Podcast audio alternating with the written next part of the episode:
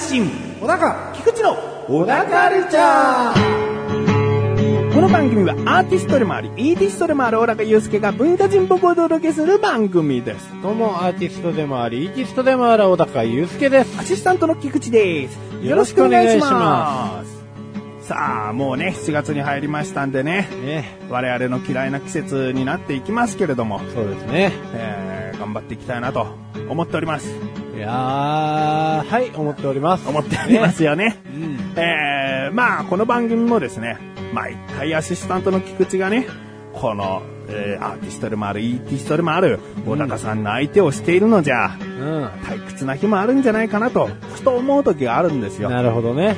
こんな小高カルチャー、アシスタントの菊池だけにしか語れない。うんもっとこう、話してみたいなっていう人をですね、今回こう、もし、ラジオ形式でこの番組の中で対談をするとすれば、どういった有名人の方がいいですかと、おうおうおこれをお聞きしたいなと。うなるほどね。ああこんなもう愛想笑いなのか、ただ相槌を打ってるだけなのかわからない菊池なんかよりね、うん。むしろ小高祐介がこう聞き手となって、なるほど。MC となって話を聞き出したいなと思う人とかね、なるほどね。まあ全くいないわけはないと思ってるんですよ。まあ全くいないね。やってない、そういうの。ね。それはもうね。それはさ、得て増えての話を込みで言ってますよね。もうね、引き出すっつってもね、もうまあ興味ない感じがなお一層出るよ。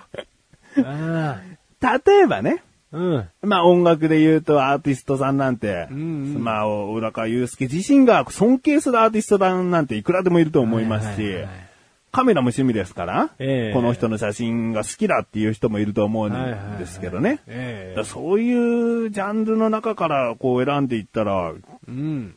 まあ、会ってみたいぐらいは攻めていると思うんですよね。うん、まあまあまあ、会ってみたいはいますけどね。で、会ってみたいっていうと数多すぎるので、うん。その中でもじゃあ番組形式じゃなくても、こうちょっとはいはい対談したいなと思う人？うん。うん。いやー、そうですね。対談。まあ、この番組聞いてらっしゃる方なんていうのは、え、小高さんは、クルリーさんが大好きなんでしょじゃあ、クルリーの岸田茂さんじゃないんですか？とかね、思ってると思いますよ。まあね、岸田茂はね、出てくるんですけど、うん。話すって考えると、小山田さんかな。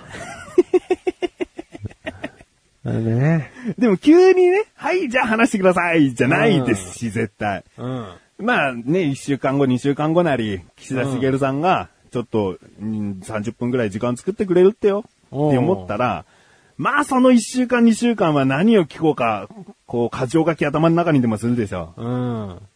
いやー、でもね、もう演奏の時間に当てていただきたい。ね。もう30分間のね、シークレットライブしていただきたいね。なるほど。著作権に引っかからない。その場で即興の。そうそうそうそう。対談なんてね、もう、話すことはね、あるあるってあるんだけれども、うんもうそんなことより演奏してくれって感じだね。それはでもある意味番組形式だとしたら結構成立してますけどね。うん。対談をしてくださいじゃダメだけど、じゃあ番組で何したいですかって時に、岸田茂さんを招いて、ちょっと、まあ、即興で、この番組のためになんか弾けますかみたいな無茶ぶりで。うん。なんかね、そうだね。まあ、即興でこれ振ってみたいな、無茶ぶりみたいなこともしていいんだったらするんですけどね。うん。いや、でもやっぱ話すことねえな。聞きたいこととかね。うん、僕まあ、前回のね、うん。こうラジオ収録の時にね、うんあ、前回、前々回かな。うんあのー岸田茂率いるこのくるりの。メンバーが、まあ、すごいテンポでうん抜けていくっていうような話をした時に、うんまあ、はっきり言っちゃってるわけですよ。うんそんなに人間性に興味ねえと。まあ言ってましたねう。ん。まあ、強いて言うなら僕はさっきポロッとつぶやいたその小山田さんかなっていう人の方が気になるんですよ。小山田圭吾っていうですね、うん。あの、もともとフリッパーズギターっていうね、うん。小沢健二と、うん。小山田圭吾二人でやって、もう渋谷系っていう音楽を確立して、うん。今、コーネリアスっていうね、あのーまあ、一人のソロプロジェクトをやってるんですけれども、うん。この人の音楽の構築の仕方っていうのが、うん。もうね、なんだろうな、すごい音をガチャガチャやってるだけじゃんっていう人もいるんですけど、うん。もう理屈ですよね。理屈で、音でほとんど組み立ててる。そんなに歌詞が重要な人じゃない。うん。むしろその言葉を発声することによって、それが他の音とどう合致するかみたいな、うん。もう独自の音楽理論を持ってる人なんで、うん人とちょっと話がしてみたいかなっていうお感じです、ね。いいじゃないですか。うん。小山田圭吾さん。小山田圭吾。うん。うんおいいですね。絶対に面白いと思うんですよ。岸田茂はですね、うんやっぱ演奏してほしいなと思っちゃうんですよね。うんうん。実際合ってるならもう実際の生で聞きたいぐらいの方ですね。でも山田圭吾が下手くそって言ってるわけじゃないんですけど、まあでもその人がいきなり何かを演奏できるっていうものでもないんでしょ？コーネリアスの音楽って。一人でこう、やり始めるって音楽じゃないでしょ？まあね、多分、そのギターのバッキングとか多少参考になるかもしれないですけど、うんその弾き語りタイプの曲では確かにないので、うん。うんサンプリングして、サンプリング、サンプリングして、組み合わせて、組み合わせてみたいな感じのん音楽ですから、うんうんだから、やっぱり見して、あー話してほしいですよね。うんうん。なるほど、いいですね。うん。じゃあ先ほど言った写真家とかですね。まあそういった今まで小田カルチャー的に関連していない、本当にただの芸能人とかでもいいですし、はいはいはうーん、どこどこの社長さんとかね、うんそういった有名人的なところでいませんか？い。どこどこの社長さ 社長、例えばですからね、ん。うん。えースポーツ選手でもいいですし、うん。うん。いや、ほんといないな。うんお会いしたいはもちろんいろいろいますよね。お会いしたいとか考えに触れてみたいっていう人はいるんですけど、うん。あ、本読まれるじゃないですか。うん。いろいろ小説とか読んでる中で、あ、こう実際この人に会って何か感じてみたいなとか。うん。でも、その人の表現は本でされてますから、別にその人に会ってどうこうっていう気はあんまりないんですよね。なるほどうね。ん。それはファン、それはファンとして嬉しいかもしれないですね。ファンとしてっていうか、小説家としてそういうファンの方って嬉しいかもしれないですね。そうですね。なんかグイグイ来ないというか、そうそう、私が書いたものに全てが詰まっていますぐらいのう。ん。うん。なんか、まあ、表現した人って結果そういうとこなんですよね。うんすべからく全部作品で出しちゃってるんで、うん。ああ、でも強いて言うならその作品が僕が理解できないものを作った人なのであれば、うん。話してはみたいですかね。あどういうことだったんですか？っていう。うん、例えばそれは僕にとっては作品じゃないけど、ん。例えばですよ、うん。殺人事件がありまして、うん。えっと、まあ、僕が中学生ぐらいにセンセーショナルな事件があったんですけど、うん。まあ、校門に首を置いてみたいな話が、おうう。ん、あった事件がありましたよね。うんまあ、覚えてる人は覚えてると思うんですけど、うんあれを芸術だって言ってる犯人の思想がまるっきりわからないんですよ。で、これわかる人確かに少ないと思うんですけど、うん。どういう思想なの君みたいな。もうやばいことは分かってるんですよ。で、理解したいとも思わないんですけど、うんうんうんとりあえず話聞いてみようみたいな。その感性が作り出す人格とか、なんかもうその人自身を知ってみたいという、そうですね。もうそれを実際取り込んだりとかどうこうっていうのは、僕はしないしできないんですよ。うんうん興味ないんで。うん。ただ興味ないですけど、興味ないからこそ多分僕は悪影響を受けないんで。うん。うん。だから、うん、本当に俯瞰で見れるんじゃないかなっていう自信はあります。うん。だから質問しても結局こっちの返事としては、あ、そうなんですか。で終わっちゃうんだけど、聞いてみたいってことですね。うん、そうですね。むしろ僕はその事件の時、やっぱり首側、僕が首の方なんじゃないかなっていう共感をしてしまった人なんで、うん、僕を見て逆にどう思うのみたいな。あうん、もうもろもろ聞いてみたいです。なるほど。うん、何なの？お前って最終的に言って、うんで、なんかアウトみたいなボタンがあったら、ポーンって押してシャッターガーン閉めてほしいんですよね。某番組みたいにね。そうそうそうそう。お前やっぱ嫌いっつって。それほど守られてなきゃ嫌だしってことね。うん嫌だし、辛いし。わかりました。まあね、アーティストの方だと山田恵子さんと具体的に出ましたけれども、んまあ他にというとそういった、うん、もうこちらとしては理解しがたいほどの事件を起こした人の感性というか、そういった人に話を聞いてみたいということですね。はい。まあ、確実にどちらも実現できませんってことが分かりましたね。そういうことやな。ということで、ここで一旦 CM です。よよよよ。思想的にはそうだな、ドッキンが。生まれつきそうね、誰もがドジンじゃん。結局誰もが探すドッキンちゃん。こんな感じでまたもドジるんじゃん。書き上げオンザマイク伝える。書き上げる。放送適当に報道。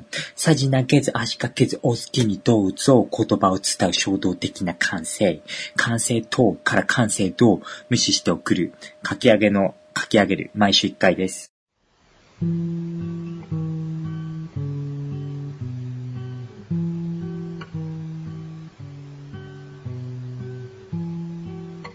小高郎の料理教室。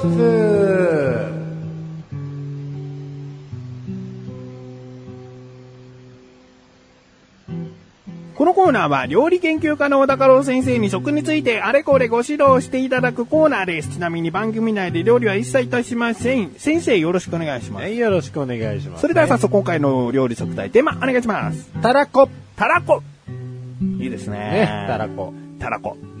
うん。たらこは比較的男性が好きってイメージありますね。まあ、知らないね。は まあ、女性も好きだね。い女性も好きですけどね。まあ、男性も好きだね。好きなスパゲッティランキングでトップ3にたらこスパゲッティが入ってるのは男なんですよね。ああ、まあ必然ですよね。必然。ああ、これはもう。女性はなんかね、トマトソースとかそっち寄りじゃないですか。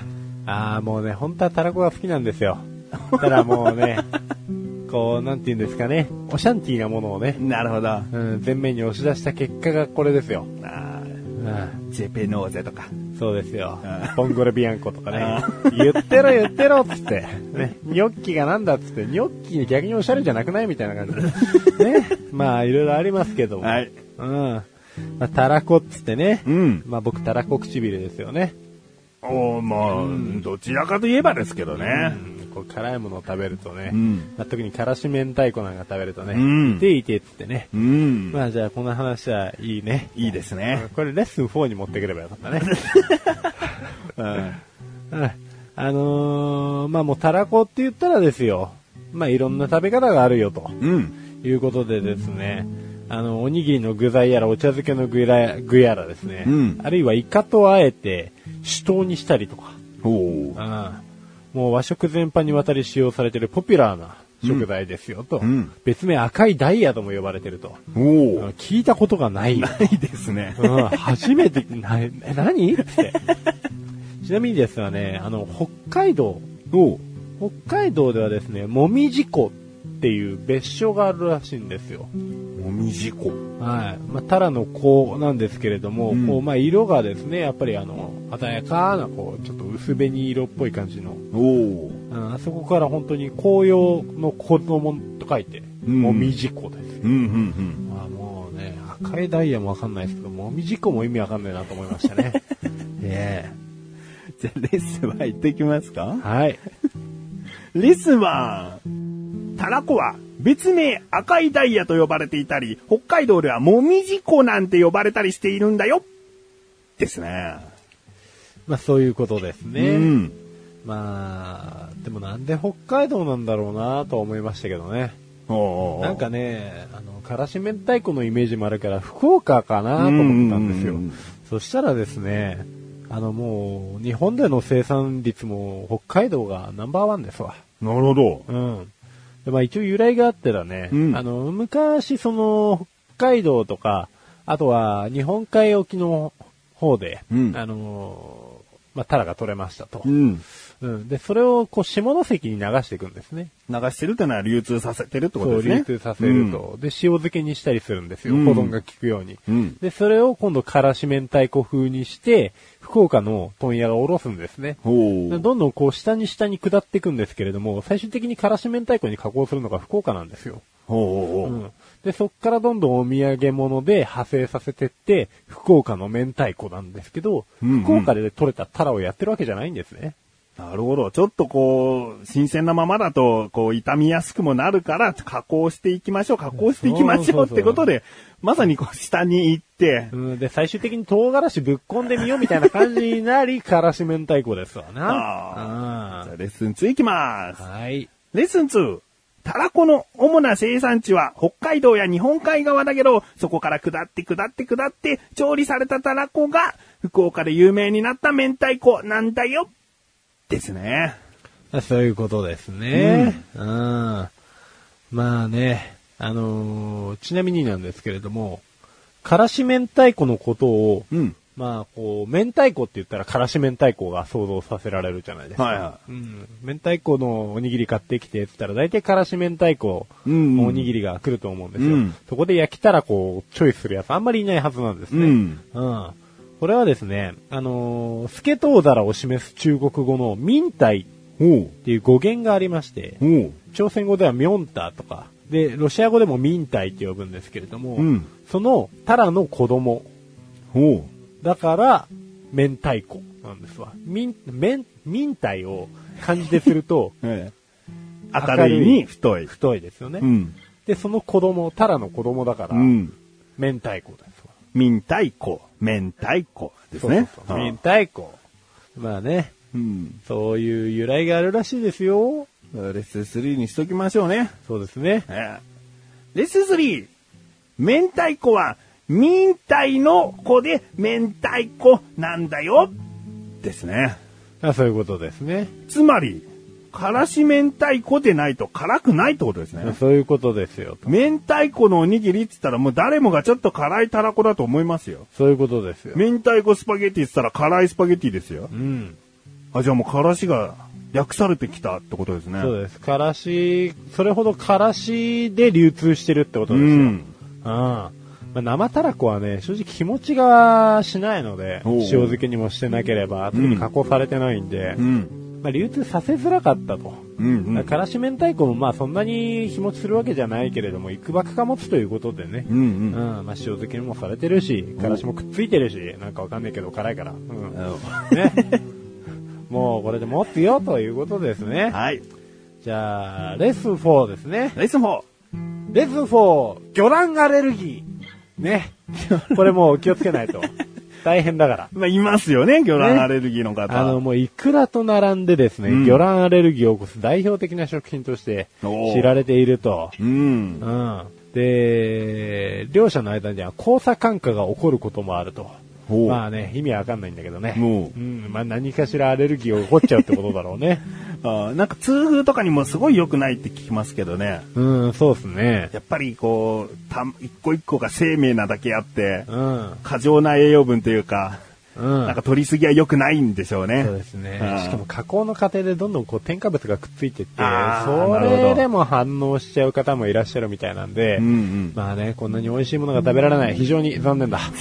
それがね、そうなんですね。これはね、皆さんやっぱり、あの、いいものを頼んで、いいものを食べていただきたいね。はい。うん。わかりました。ということで、今回のご指導は以上ですね。はい。先生、ありがとうございました。はい。暇つぶしラジオ、暇ラジは、目が全く見えないパーソナリティ、トム・ジーが、自分の暇つぶしのためにお送りする、適当極まりないトーク番組です。日々思ったことや気になったことなどをテーマに、リスナーの皆さんと楽しく暇をつぶしています。ここでしか絶対に聞けない視覚障害者の本音が大爆発。毎週木曜日午後10時から生放送。詳しくは、暇つぶしラジオで Google 検索。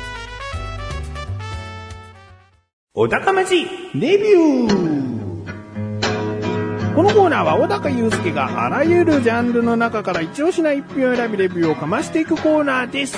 それでは今回のジャンルをお願いします。音楽音楽では作品名お願いします。死ぬまで一生愛されてると思ってたよ。思ってたよ。ですねね。まあそこが大事ですよね。うんねあ アーティスト名をどうぞ。はい。クリープハイプね。クリープハイプさん。はい。知ってるよし、ごめんなさい、知らないです。レビューをかましてください。ね。まあレビューをかましていこうかなと。はい。行こうと思ってたよと。思ってたよ。だけどね。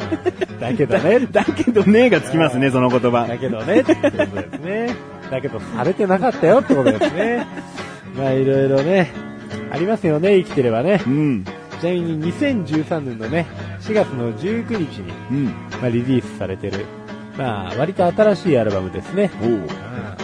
全11曲、うん。ものすごいスピード感で。えー演奏が繰り広げられるわけですけれどもですね。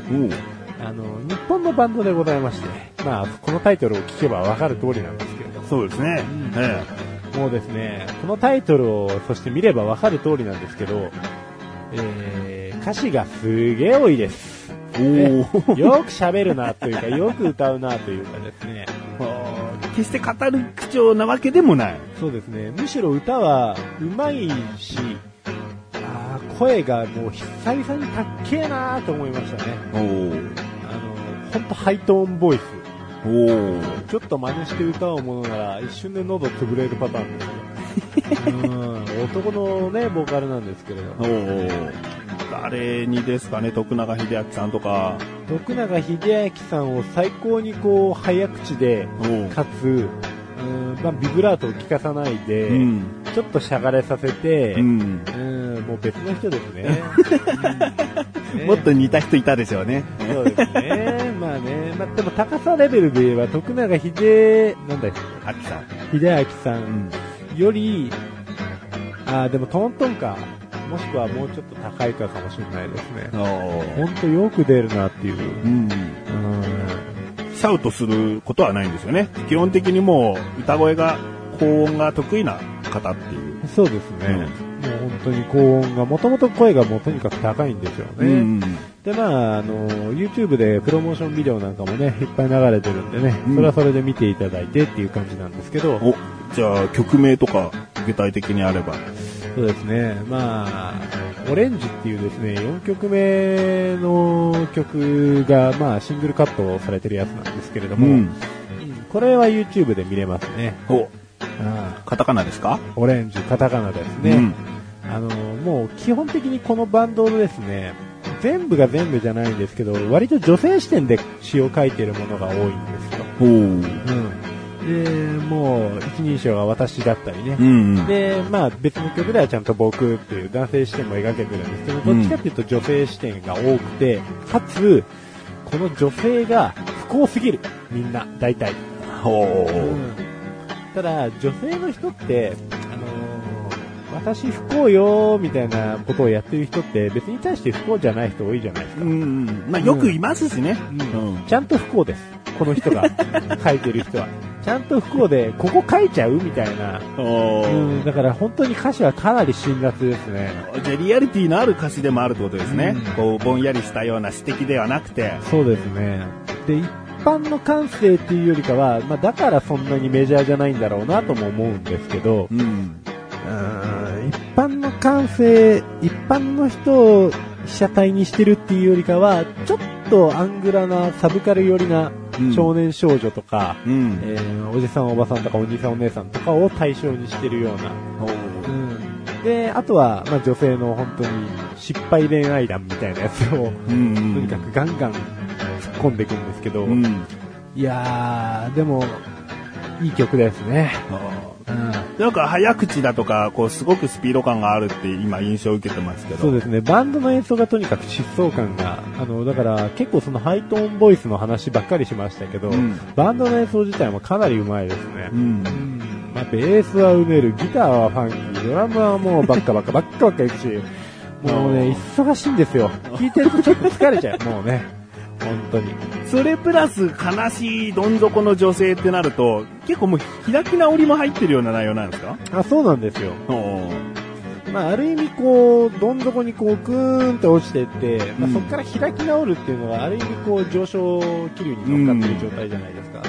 そこも少し描いてたりするんで、うんやっぱり音楽自体にちょっと救いがあるんですよね。あうんだいい構成もしてるし、落とすところはちゃんと落とすし、ーうん。すげえひどいやつはめちゃくちゃひどい攻撃的なやつもありますから、そううんもう本当にね、なんだっけな、なんとかの熱帯魚っていう曲があるんですけどね、うん。うん、このアルバムの中にね、その曲とかは、こう出てくるやつがバイト先のクソガっていうやつなんですけど、クソがいるんですよ、バイト先に。異性ですか？男性なんだ。男性ですね。で、なんかもうちょっとナルシスチックなアングラ野郎で、うん。もう熱帯魚とか見ながら最後のピースがどうしてもハマらないとか言ってんだろうな、バーカみたいな。みたいなっていうのは、それは歌詞じゃないんですうんね。まあ歌詞ですね。バーカ、バーカって終わる曲があるんですけど。まあまあまあ、あの、よくわかりますよ。もうちょっとおじさんになったら、もしかしたら聞けなかったかもなと思ったんですけど、うん。まだいけるはずですわ。うん。うん。行っちゃいましょう。ね。いっちゃいましょう。うん。わかりました。じゃあですね、今回の星の数、最大が5つ星ですが、いくつですか？5つ ?5 つちょっと悩み顔で5つでしたねう。ん。まあ、今後ね、今後なんか、今後のこと考えちゃったね。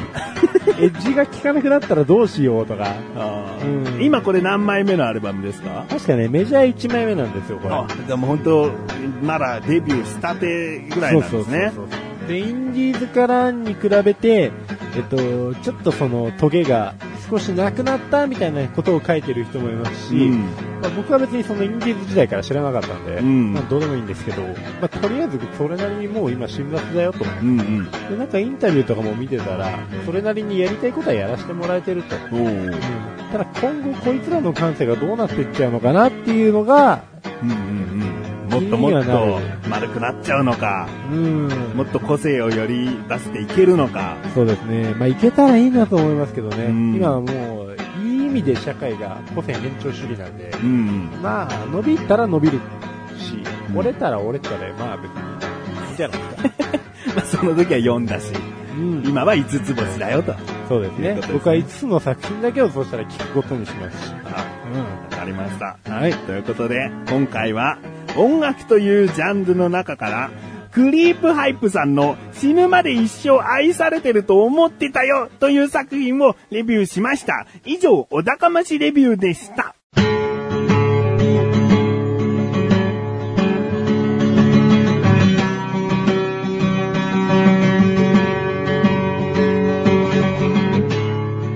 ンディングのだかはい、ということで、第112回も終わりを迎えようとしております。ね。あうん ね。